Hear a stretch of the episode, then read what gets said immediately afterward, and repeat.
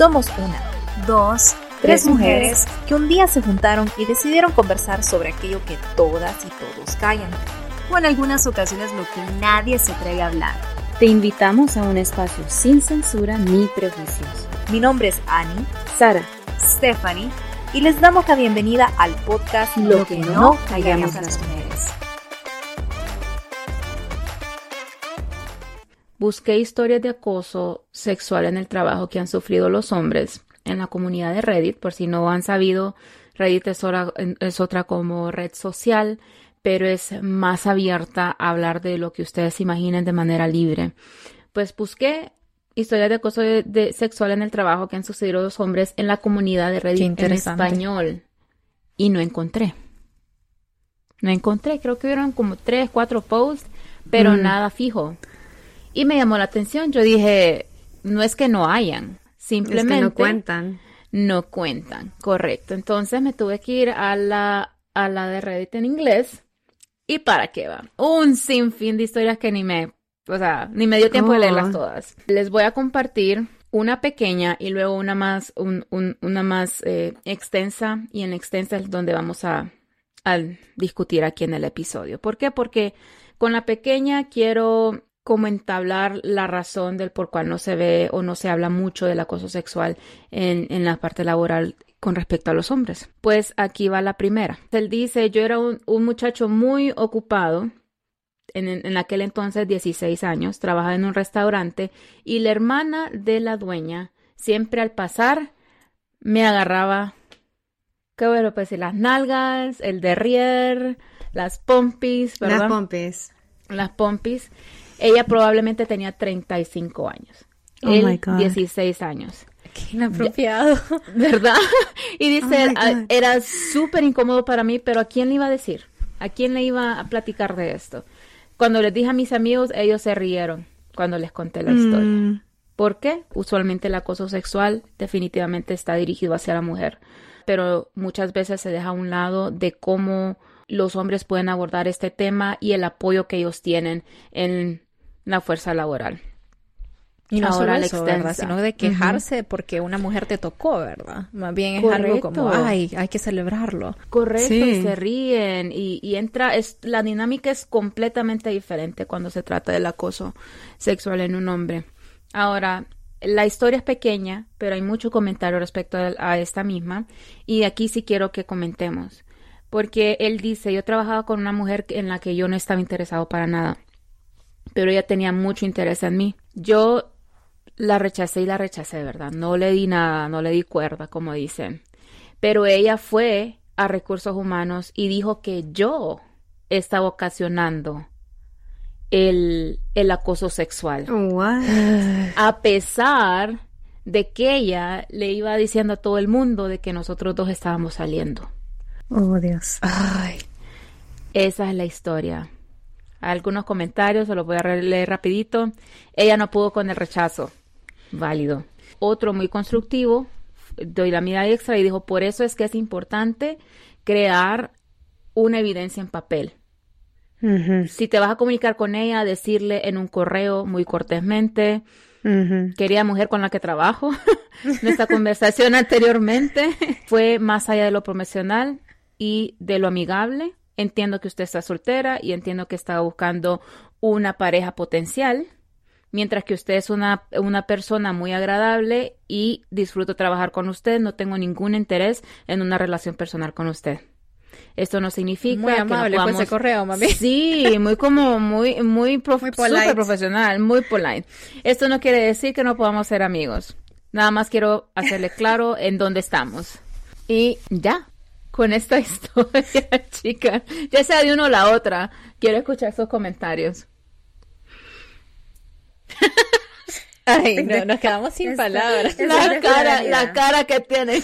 Es que, es que, es, creo que es muy difícil. O sea, creo yo que eso va de, de ambos, de ambas caras, ¿verdad? Pero, pero sí se cree menos, tal vez de repente del otro lado. No estoy segura, no tengo tanto conocimiento al respecto. Pero yo diría que que sí, o sea, el dejar evidencia es tan importante, pero muchas veces estos comportamientos no son, no son en los momentos donde se puede marcar evidencia.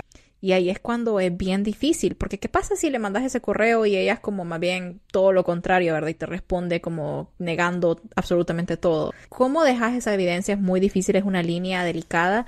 Y con todos esos movimientos que han salido también sobre acoso sexual, ya hay varios casos sobre eh, denuncias, ¿verdad? Que no son ciertas y que son falsas. Y qué difícil marcar esa línea cómo identificarlo. Yo creo que tiene que ver mucho con una investigación y demás. Esto es algo que definitivamente no tiene que pasar en el ambiente laboral ni en cualquier ambiente. Eh, nadie puede tocarte tu cuerpo sin que vos le des autorización, eh, en especial en esas posiciones de poder, porque tienen que ver muchísimo con la posición de poder cuando pasa este acoso, por lo general en el trabajo. Y no sé, no sé ni qué reaccionar, simple y sencillamente que muchas veces las mujeres y los hombres se encuentran en posiciones donde incluso tienen miedo de asistir a recursos humanos o de tener una evidencia. Y esta es una, otra vez vuelvo a decirlo, es una línea delicada. A mí no me ha pasado nada eh, referente a este tema, pero, pero sí he escuchado, he escuchado historias que me dejan, me dejan boquiabierta y, y más allá de juzgar a la persona porque no ha accionado, es realmente de ver qué se puede hacer qué se puede hacer para apoyar en ese momento, ¿verdad? Y, no quedarse callado también en ese sentido, si la persona está preparada para decir algo. La tengo difícil, pero voy a tratar de... Tengo millones de ideas, millones de ideas. Número uno, creo que el acoso sexual, no creo. El acoso sexual es un problema que puede afectar a cualquier persona, independientemente de su género. Ese tema es nada o casi nada hablado, porque debido por el tema de violencia de género y por toda esta campaña que hemos hecho las mujeres en sororidad para visibilizar un problema. El que no suceda, perdón, el que no se comunique no significa que no suceda. Entonces yo creo que esto que tú trajiste a la mesa Sara, es una oportunidad de nosotras de tocarlo en nuestro podcast y también de reflexionar alrededor de ese tema porque siempre es la mujer, la mujer, la mujer. Pero exactamente eso hacemos, eh, abanderamos nuestra lucha. Nuestra lucha es política, es social, es, económica, pero tampoco deja entredicho que no les acontezca a los hombres, solamente que no lo conversa por lo que hemos hablado de la masculinidad tóxica y esa fragilidad que hemos conversado en el género masculino. ¿Qué, deja qué, me deja claro esta, esta, esta, esta historia en Reddit? Algo que también pasa en, en, los espacios laborales. No hay políticas, no hay manuales, no hay procesos. No se considera parte de recursos humanos como un riesgo laboral dentro de, de, uno, de un organigrama institucional cual sea, el riesgo de que pueda suceder o acontecer actos de acoso sexual. Estoy totalmente de acuerdo con el punto de el cuerpo sagrado, el cuerpo es de cada, de cada uno y no debería de ser propiedad de nadie más que de tú mismo. Pero quiero profundizar en el aspecto del por qué, y no quiero meterme como al tema Johnny Depp, ¿verdad? Porque no me quiero ir a ese punto, no me quiero meter en ese punto. Sí. Pero eh, en el divorcio, para los que no sepan, es esa visión que tienen los medios de comunicación, los organismos mm. internacionales, las ONGs, que siempre el enfoque es hacia la mujer y creerle a la mujer. Y muchas veces la mujer es perpetuadora, y hay que decirlo, es perpetuadora y agresora, así como el hombre. Y, y que el muchacho ah, lo haya puesto en Reddit, para mí deja también muy, muy claro que se siente avergonzado, se siente humillado sobre esa experiencia y les voy a contar una experiencia que me, que me platicó un jefe mío. Que, que, hablamos del acoso laboral, el acoso sexual, el acoso callejero. Y me dice, yo, yo también tuve acoso. Aquí hubo un consultor, me dice. Y ese consultor se pegaba mucho a mí. Se rozaba, me, me mm. toqueteaba mucho a mí. Y no tiene la menor idea de lo cómodo que sentí y ahí me quedó claro lo que ustedes las mujeres experimentan. Qué fuerte. Y yo cuando escuché esa historia yo dije, wow, uno valiente de él contarlo, porque por todo lo que hemos hablado de las masculinidades. Y dos, que yo creo que le, le, costó procesar esa información.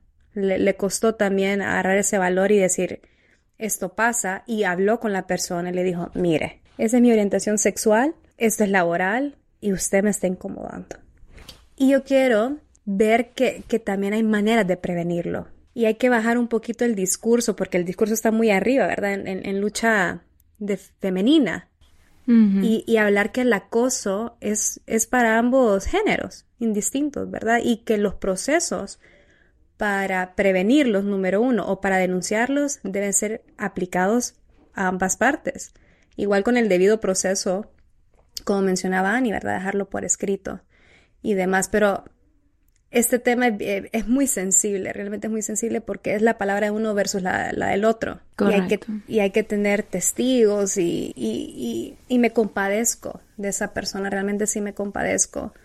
Porque cuando ultrajan tu cuerpo no precisamente tiene que ser un un acto sexual para que te sientas esa, esa invasión de tu espacio. Y saber que a los hombres pueden pedir apoyo, pueden recibir apoyo y pueden apoyarse de mujeres y de hombres sobre esa circunstancia. A estas víctimas, porque son víctimas de acoso sexual, deben ser alentadas a denunciarlo y de recibir el apoyo. Y ahí es cuando siento que mi país, o sea, Honduras en este caso, está muy... le falta en este aspecto, ¿verdad? Pero no porque no lo contemos, no acontece. Eso es lo que quiero dejar. Así es. Y han dicho puntos bien válidos ambas, porque es algo que no, no, no es ligero, pues. Pero por lo mismo de que se toma como que si la mujer es la única víctima al momento de contarlo a un varón, ¿verdad? Un hombre. Imagínense las amistades del muchacho, pues se rieron de él, ¿verdad? Lo que sí hay un comentario en esta historia de este muchacho es que alguien dijo, me sorprende que este, esta historia no haya tenido más, eh, más enganche, más engagement, porque el, acoso sexual cuando se, se, hace a un hombre, pues no es tomado en, serio, en, serio. Y nuevamente él tenía 16 años y era 35. un menor de edad. menor, de edad. Hay leyes de protección a menores también. Sí. El hecho de que él no, no, o sea, no se haya sentido seguro de poder verbalizar y decir, hey, mire, aunque sea decirle un no a ella, o inclusive llevarlo más arriba en la compañía o hacer algo al respecto es bien triste. Y ya que estamos hablando en el ámbito laboral, hay mucha, siento yo que a veces las empresas se valen de esa lucha feminista para agarrarse, agarrarse de ahí, hacer todas estas políticas y leyes hacia la mujer y como que quieren menospreciar al hombre y creo que, como bien dijeron, ¿verdad? El acoso no tiene género, el acoso ocurre a ambos. A la empresa en la que trabajo, toma eso muy, muy, muy, muy, muy serio. Inclusive con un cliente o alguien que estamos en el teléfono, si esa persona nos irrespeta en alguna manera, nos sentimos incómodos de cómo esa persona se expresa de nosotros o hacia nosotros, independientemente de si es hombre o mujer, hablar. Y nos piden que digamos el nombre, piden que digamos de dónde viene ese cliente y nos piden que digamos absolutamente todo para poder tomar las cartas en el asunto y nos hacen hacer, sentir como que nosotros valemos como empleados. Solo quiero apoyarte en, este aspecto, Sara, con la historia de Brendan Fraser, el que hizo George of the Jungle o ¿cómo se llama esta película en español? La momia, eh, sí, la acaba de ganar por, la película The Whale. Esa, eh, eso. O sea, su historia es fuertísima y la habló 20 años después de que sufrió de acoso, sufrió que le tocaran sus genitales.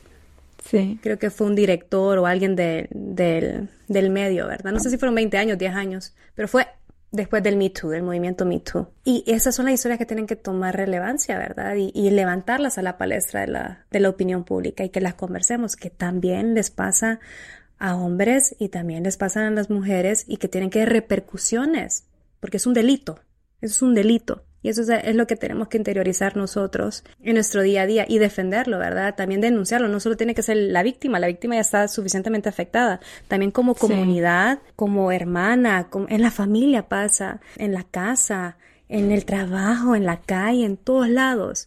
Pues también ser voz para esas personas y decir, ocupas apoyo, ocupas ayuda, denuncio con vos, darles espacio seguro a esa persona para que pueda abrirse y pueda sentirse apoyada